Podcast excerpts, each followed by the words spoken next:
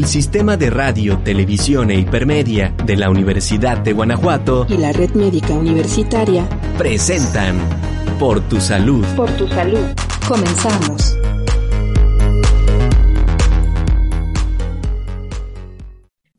Hola a todos, ¿cómo están? Bienvenidos nuevamente a otro capítulo de Por tu Salud. Yo soy la doctora Vianney Contreras de Red Médica Universitaria. Y el día de hoy vamos a hablar de un tema muy importante, a lo mejor no muy tocado, pero que es indispensable que todos hagamos una conciencia un poquito de este tema. Y el tema va a ser eh, donación de órganos y tejidos. Para esto tenemos de invitada a la doctora Leslie Enríquez Rob Torres, médica egresada de la Facultad de Medicina de la Universidad de Guanajuato. Hola Leslie, ¿cómo estás? Hola, ¿qué tal? Muy bien, muchas gracias. Oye, ¿qué pues, tal? Bien, gracias. Oye, muchas gracias por acompañarnos. Y bueno, platícanos, eh, ¿por qué es importante hablar de la donación de órganos? ¿Qué nos puedes decir? Bueno, pues primeramente vamos a definir como tal qué es la donación de órganos. Y la donación de órganos es como tal un gesto altruista, es un gesto generoso y solidario que logra salvar la vida de varios pacientes y logra eh, mejorar la vida de muchos más se considera como el mayor acto de amor entre los seres humanos y pues es importante saber que diariamente en el mundo mueren 17 personas esperando un órgano y cada nueve minutos se agrega una persona a la lista de, trasplantes, ¿no? Y es un problema eh, a nivel mundial la falta de, de órganos y más que nada en nuestro estado actualmente hay 1.600 eh, pacientes que esperan un riñón y 200 fallecen al año esperándolo, ¿no? Además de que es importante considerar que actualmente eh, sí se pueden fabricar ciertos tejidos, ciertas válvulas, pero no se ha podido hasta la fecha poder fabricar un órgano como tal. Y pues es importante también saber que pues al fallecer nosotros ya no necesitamos nuestros órganos y cada donador puede salvar hasta ocho vidas y mejorar la vida de hasta 75 personas. Esto es muy importante porque como dices, hay cosas que se pueden regenerar, hay tratamientos, pastillas, medicamentos que ayudan mucho en tratamientos que antes no tenían cura, ahora sí lo tienen, pero no hay una pastilla que ocasione una regeneración completa de un órgano, ¿no? Y qué bueno que lo mencionas, como hacer esta conciencia y de que una persona que pues ya cuando no tiene vida todavía puede apoyar y dar vida a otras personas. Es correcto, o sea, como es increíble como después de, ya fallecer, ya, ya, no estar en este mundo, o sea, más de hablar como de cuestiones religiosas o algo, cómo puedes seguir viviendo en alguien y cómo puedes salvar vidas, ¿no? Es muy importante esto que mencionas, lo de saber cuánta, una persona cuántas personas puede salvar, ¿no? puedes salvar hasta ocho vidas, o sea, siendo tú un donador, puedes salvar hasta ocho vidas y mejorar la calidad de vida de hasta 75 personas. Y pues ahorita un poquito más adelante platicaremos qué es lo que se puede donar, qué tejidos, qué órganos. O bueno, platícanos, ¿qué órganos se pueden donar? Y bueno, estando vivo, este, solamente si eh, por algún motivo pues pues ya no vivo, bueno, en muertos, como, a ver, platícanos. Bueno, miren, en cuestión de los órganos, se pueden donar corazón, pulmón, hígado, páncreas, riñones y hasta intestino. La piel se considera el órgano más grande de nuestro cuerpo, también se puede donar. Y hablando este, un poquito más de tejidos, eh, se puede donar lo que viene siendo la sangre, la sangre se considera un tejido, eh, córneas, que es una parte del ojo, ¿sale? Eh, hueso, tendones, ligamentos, cartílagos, válvulas cardíacas, vasos sanguíneos. La verdad es de que se puede donar casi todo ¿eh? y todo es utilizado y mejora la calidad de vida de muchas personas. Y no tener miedo, ¿no? O sea, hacer conciencia, bueno, a nosotros mismos, a nuestros familiares también, porque en algún momento, pues, ellos son los que tienen que tomar una decisión. Claro, y pues hay mucha también eh, mucha desinformación o no se conocen cómo son los trasplantes, cómo es el, proceso, pero pues como tal hay diferentes tipos de trasplantes, pueden ser hasta trasplantes, este, una parte de mí me la trasplanto a mí mismo, este, como injertos de piel, injertos de cartílago, de huesos, hay el isotrasplante que es este, entre gemelos, que es una, una compatibilidad casi idéntica, porque también hay que considerar que No nada más es, ok, tengo un riñón, voy a, donarlo, este, hay que considerar también la compatibilidad, ¿no? Y para eso es un trabajo inmenso detrás de todo este proceso, ¿no? Eh, también hay lo que viene siendo el alotrasplante, que es lo que conocemos, este, donar un riñón cuando hay esa compatibilidad. Y existe un tipo de trasplante que es el senotrasplante, que este es entre especies y dirán, ¿cómo, cómo es este, este trasplante? Pues bueno, eh, por ejemplo, cuando hay valvulopatías o problemas cardíacos que necesitamos este, reemplazar esas válvulas que ya no funcionan en nosotros, eh, en la actualidad se utilizan válvulas pueden ser mecánicas o pueden ser precisamente eh, porcinas o bovinas y hay muy bajo riesgo de rechazo y funcionan perfectamente. Entonces, hay diferentes tipos de trasplante que también considero que pues, es importante conocerlos, ¿no? Y eh, bueno, eh, mucha gente se pregunta también que a los cuántos años se puede donar. No hay como tal una contraindicación absoluta en cuanto a partir de esta edad ya no se puede donar, pero al menos en nuestro país se consideran a partir entre los 60 y 70 años ya no se consideran tanto candidatos para donar, pero es impresionante pues saber que desde el año y medio de vida se pueden donar los órganos. O sea, por ejemplo, los riñones se pueden donar desde el año y medio de vida, o sea, hasta los 60, 70 años, eh, el hígado desde igual desde el año y medio de vida, el corazón igualmente desde el año y medio de vida hasta los 55 años, y los huesos, por ejemplo, desde por el proceso de crecimiento desde los 14 años hasta los 60 años, ¿no? Eso creo, considero que es algo importante también. Y que hay ciertos trasplantes, por ejemplo, el trasplante de hígado, cuando un familiar, un amigo nuestro requiere un trasplante de hígado, no se da nuestro hígado completo, ¿no? Se da un segmento y el cuerpo es tan sabio que el segmento que permanece en nuestro cuerpo se empieza a regenerar. Y la, función del hígado, de metabolismo, todo eso sigue este, íntegra y no hay como tal repercusiones en nuestra salud, ¿no? Entonces, quitarnos ese miedo, doctora, como usted dice, de, no querer donar, este, porque es que qué tal si me pasa algo a mí, y es que qué tal si dono parte de mi hígado, pero ya no funciona igual. El cuerpo es tan sabio, este, y como eh, comenté al principio de la plática, este, es un acto, es un gesto altruista de amor y es el mayor acto de amor que alguien puede hacer por otra persona. Y el cuerpo es demasiado sabio y se empieza a regenerar y cumple las funciones que debe cumplir tanto en ti y estás ayudando a otras personas. Así es, aparte de pensar de que, bueno, las medidas de cuidado van a ser no muy diferentes a cualquier persona saludable, ¿no? Claro, claro. O sea, obviamente, pues una buena dieta, eh, ejercicio, sale medidas de prevención, sus 45 minutos de, ejercicio diario, comer saludable, evitar tabaquismo, el alcoholismo. O sea, eso esa es tanto a los pacientes este, que no necesitan un trasplante como los que son trasplantados y los que son post-trasplantados. ¿no? O sea, es, importante saber eso, que eh, siempre hay que llevar un ritmo de vida saludable este, con todas las medidas que ya conocemos, ¿no? Y bueno, en cuanto a los tipos de donadores, doctora, eh, platícanos, eh, porque es importante también mencionarlo, ¿no?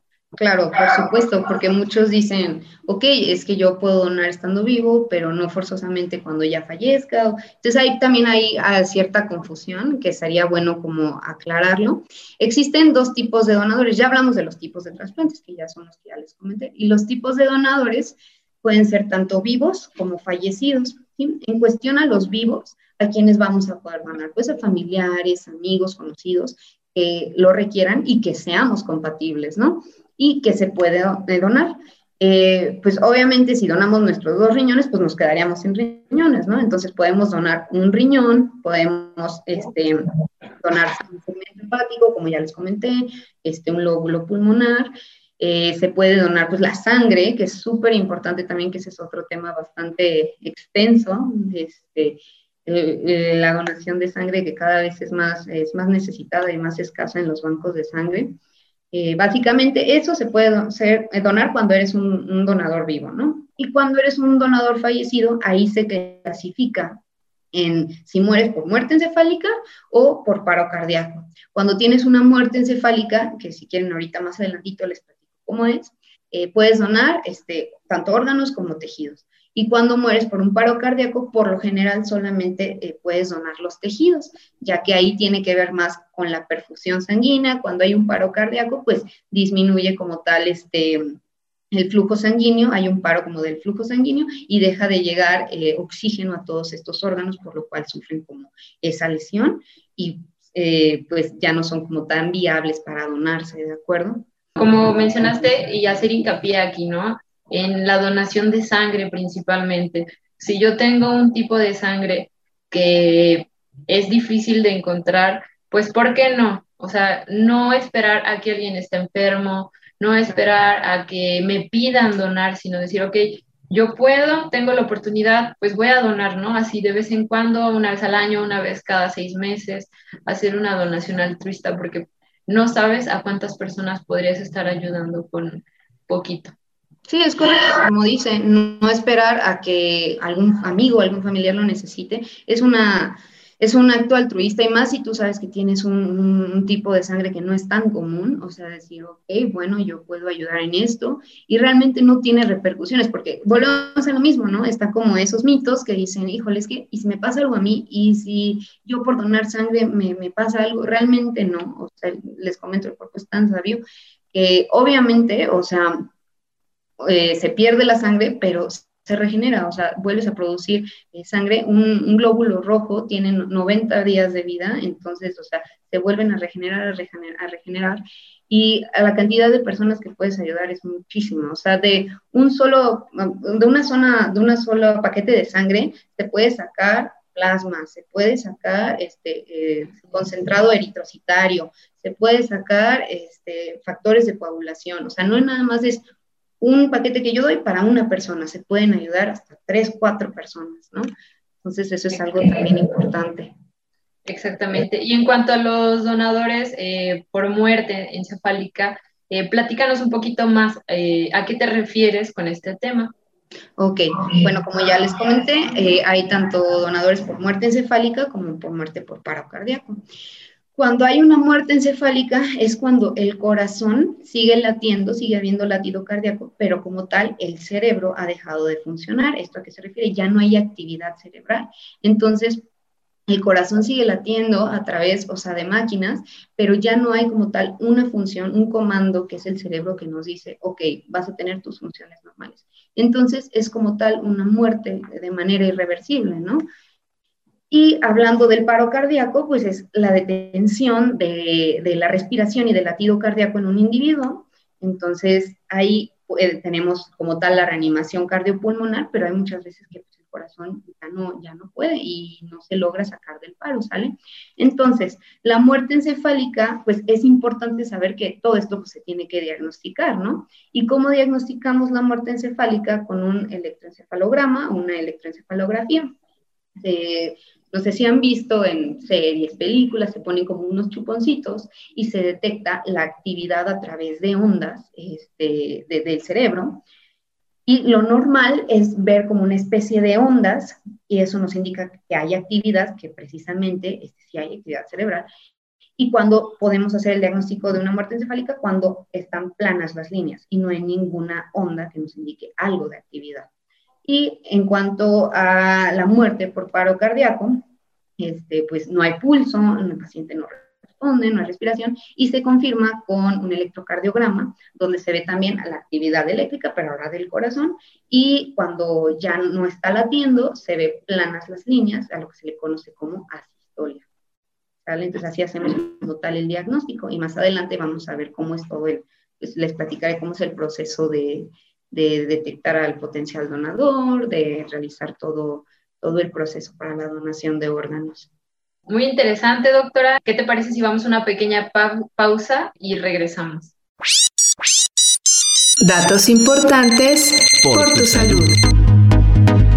Donación de órganos y tejidos. La donación de órganos y tejidos es un acto altruista que logra salvar vidas a pacientes que requieren un trasplante con urgencia. Diariamente en el mundo mueren entre 15 y 20 personas esperando un órgano y cada nueve minutos se suman más personas a esa lista de espera. Al menos en Guanajuato existen 1.600 pacientes que esperan donantes de riñón y muchos de ellos fallecen antes de conseguirlo. Los órganos que pueden ser donados son corazón, pulmón, hígado, páncreas, riñón y el intestino. En el caso de requerir tejidos, puede donarse la sangre, piel, huesos, tendones, ligamentos, cartílago y las válvulas cardíacas. Por ley, todos somos donadores potenciales.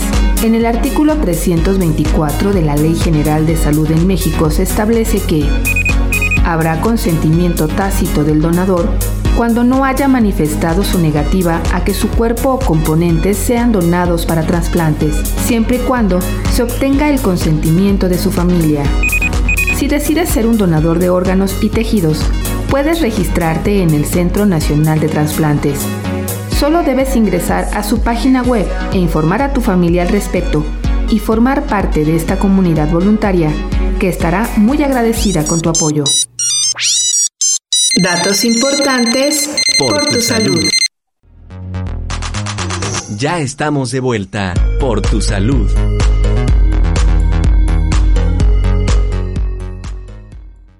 Hola a todos, pues ya estamos de regreso de los cinco puntos por tu salud y estamos con la doctora Leslie Enríquez. Estamos hablando del, tema de donación de órganos, que es muy, muy bueno, muy importante, y hacernos conciencia de que todos podemos ser donadores, que hay varios tipos de donadores, eh, pacientes vivos, pacientes muertos.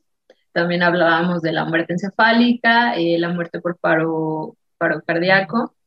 Entonces, muy importante que entender la importancia de, ayudar. Si queremos ayudar a alguien, no es necesario que vayamos y demos algún donativo que a lo mejor no tenemos en el momento, no es necesario gastar dinero, lo podemos hacer con tan solo ir al hospital y decir yo quiero donar sangre, ¿no?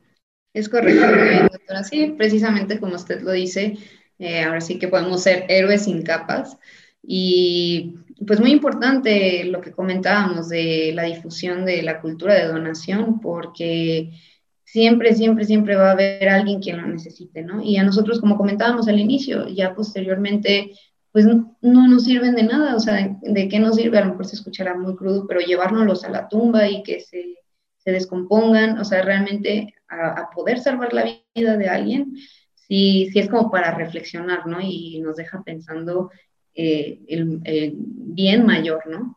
Así es. Y bueno, también pensar que ni aún así nos vamos a llevar ni siquiera nuestros propios órganos, entonces hay que pensar un poquito de eso. Pero bueno, platícanos un poquito más para que las personas que nos están viendo o escuchando, ¿cómo es el procedimiento para, para la donación de órganos? Bueno, como tal, eh, el proceso o el procedimiento para la donación es un proceso muy complejo, o sea, es una logística increíble, o sea, es, es, un proceso multidisciplinario entre médicos, personal administrativo, personal de comunicación. Este, principalmente, pues empieza detectando al paciente que puede ser potencial donador, o sea, fallecido. Este, posteriormente, se informa a un comité intrahospitalario. Cada hospital este, debería tener o tiene su, su comité de, ética, de bioética y el comité intrahospitalario para trasplantes. Se informa acerca de la situación este, y posteriormente se debe de evaluar al potencial donador, este, todo desde su edad, peso, talla y ver cómo fue, cuántos días estuvo de estancia hospitalaria, cuál fue la causa de la muerte, si tenía enfermedades, este, cuáles eran esas enfermedades. Posteriormente se confirma la muerte con el electroencefalograma, o sea, confirmar que ya no haya actividad cerebral o que ya esté fallecido. Y ya una vez que se valora al, al, donador y obviamente se tienen que valorar cada órgano, ¿no? O sea, que, este, que sea viable. Por ejemplo, si tenemos un paciente diabético, los pacientes que tienen diabetes pueden donar. Sin embargo, si ya hay alteración este, a, ciertos órganos, por ejemplo, una nefropatía diabética, que hay lesión a nivel renal, pues a lo mejor el riñón ya no sería viable, pero pues puede donar, por ejemplo, pulmones, otros órganos, ¿no?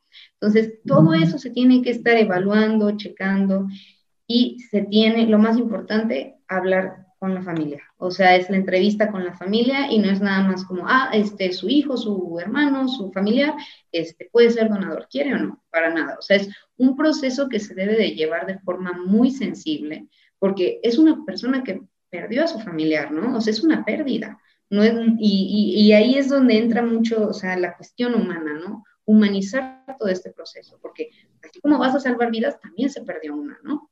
Entonces se entrevista a la familia, se dice, mire, este, sucedió esto, este, su familiar, pues ya no había nada más, o sea, hicimos todo lo que pudimos, este, explicarle cómo pasó todo y decirle, pues es candidato para donar vidas, para, perdón, para donar órganos y para salvar vidas. Este, entonces, explicarle este, qué es lo que se pudiera donar, qué es viable en él para donar y si le gustaría, este, como tal, donar los órganos de su, de su familiar, ¿no? Se hace la entrevista y se concreta todo este, esta situación en caso de que la familia acceda, se pone en contacto con la lista de, de, donadores, quien es el que está en, lista de espera y pues eh, se pone la coordinación para tener un equipo que extraiga los órganos, cómo va a ser el transporte, cómo se van a coordinar el tiempo. Más adelante, si quieren, les platico un poco de cuánto duran los órganos, porque no es como de que, ay, aquí tengo mi, mi corazón, ya llevo 10 días, pues no, o sea, eh, un corazón puede durar hasta 6 horas, nada más, o sea, fuera de un cuerpo, ¿no? O sea, y se tiene que tratar con extremo cuidado, se tiene que tener todo un equipo que va a extraer los órganos, un equipo que los va a trasladar, otro equipo ya preparadísimo para este, preparar este, y, y pues eh, trasplantar los órganos eh, haber contactado al donador, hacer eh, la compatibilidad, o sea, eso es súper importante porque, ok, sigue esta persona en la lista y hay un corazón disponible, un riñón disponible, pero son compatibles, hacer todas las pruebas y ver que sean compatibles, porque si no se hace todo este proceso, hay alto riesgo de que eh, el receptor rechace, o sea, el mismo cuerpo rechace este, este órgano, ¿no? Entonces, y entender aparte, ¿no? Por ejemplo, si aquí en Guanajuato tenemos un corazón disponible, lo están esperando no en León ni en Silao, lo pueden estar esperando en Veracruz, lo pueden estar esperando en Torreón, en cualquier lado de la República, ¿no? Por eso entender también como la, importancia de los tiempos. Sí, es correcto. Y entonces, o sea, también la entrevista tiene que ser, pues, o sea, no puede durar la entrevista cuatro o cinco horas, ¿no?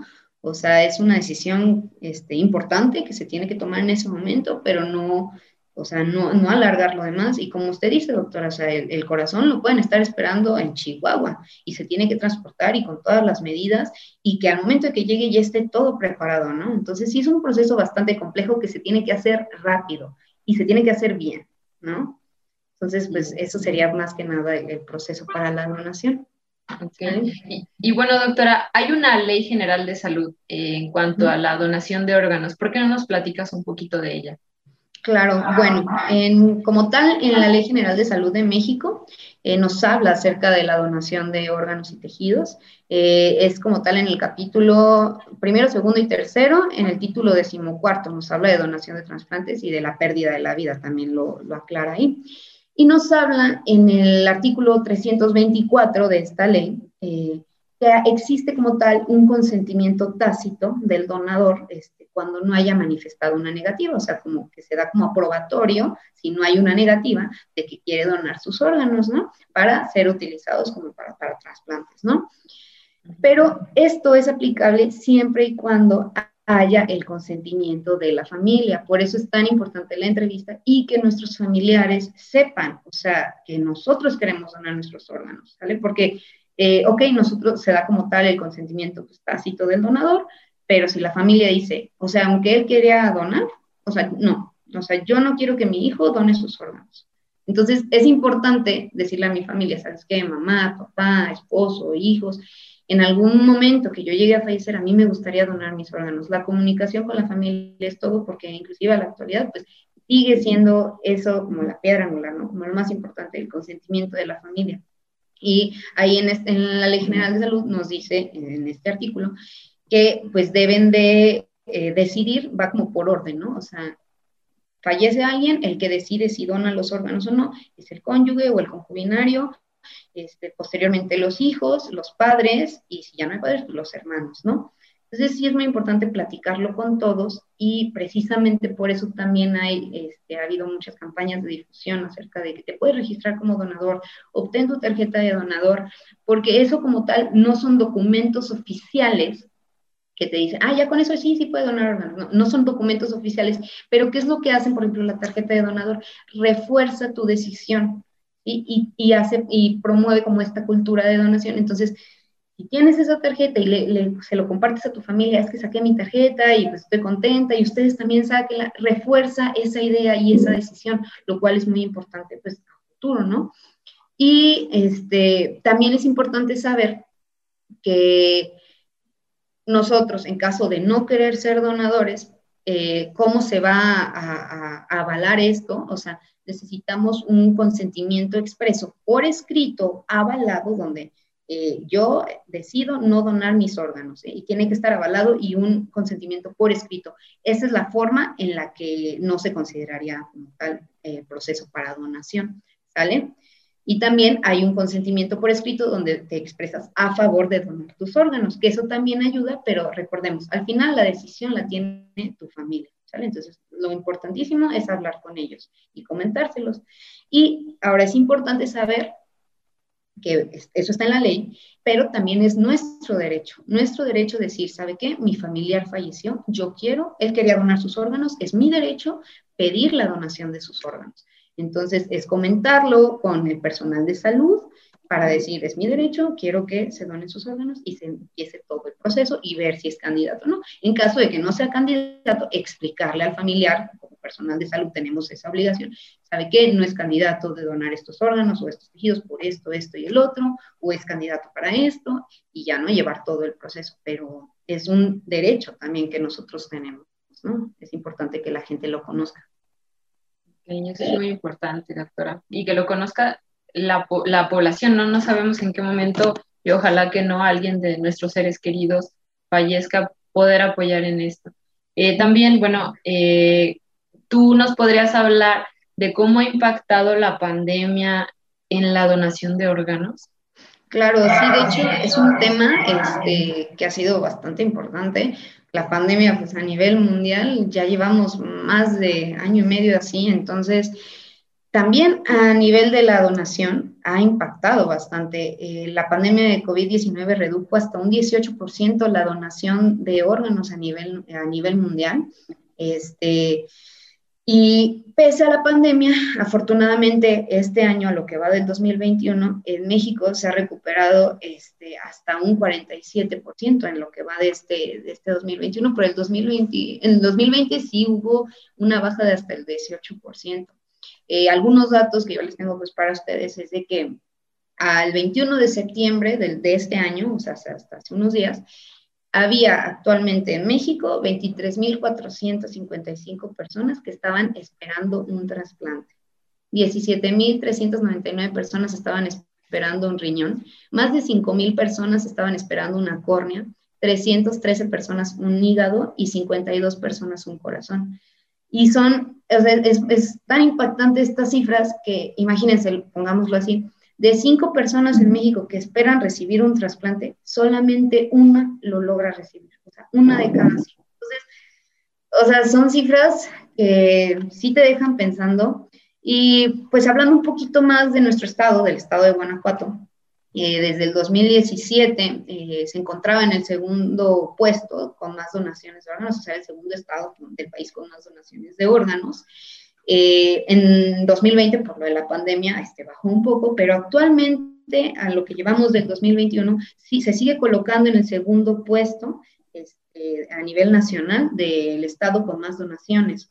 Eh, en lo que llevamos del 2021, se han realizado 17 eh, trasplantes y en primer lugar se encuentra la Ciudad de México con 19 trasplantes. Entonces, pues no es tanta la diferencia, 19, 17, este, es, nos encontramos en buen lugar. Sin embargo, no quiere decir que estemos bien. O sea, para que cuatro personas no reciban su trasplante, o sea, y haya tanta necesidad, o sea, casi 24 mil personas en espera de un trasplante a, este año, o sea, necesitamos fomentar más esta cultura de donación, quitar este, la incertidumbre, quitar los tabús.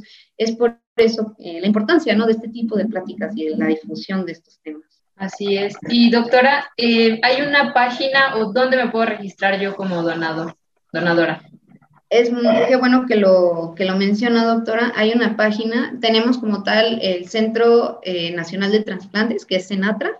Eh, se pueden meter a senatra.salud.gov.mx, diagonal registrar.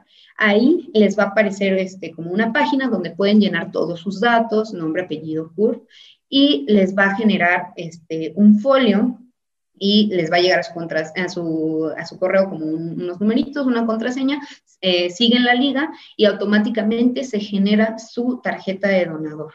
Y ahí ya sale su nombre, este, hasta para firmar de testigos. Y como les comento, este no es un documento oficial, pero ayuda a motivar a las demás personas y como a reforzar esa decisión es en Senatra, que es el Centro Nacional de Trasplantes.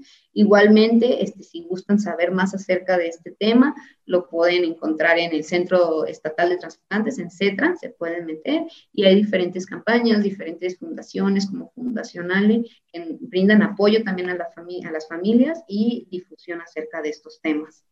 Excelente. Pues entender, ¿no? O sea, hacer conciencia de la importancia de la donación de órganos, de que podemos salvar eh, muchas vidas, ¿no?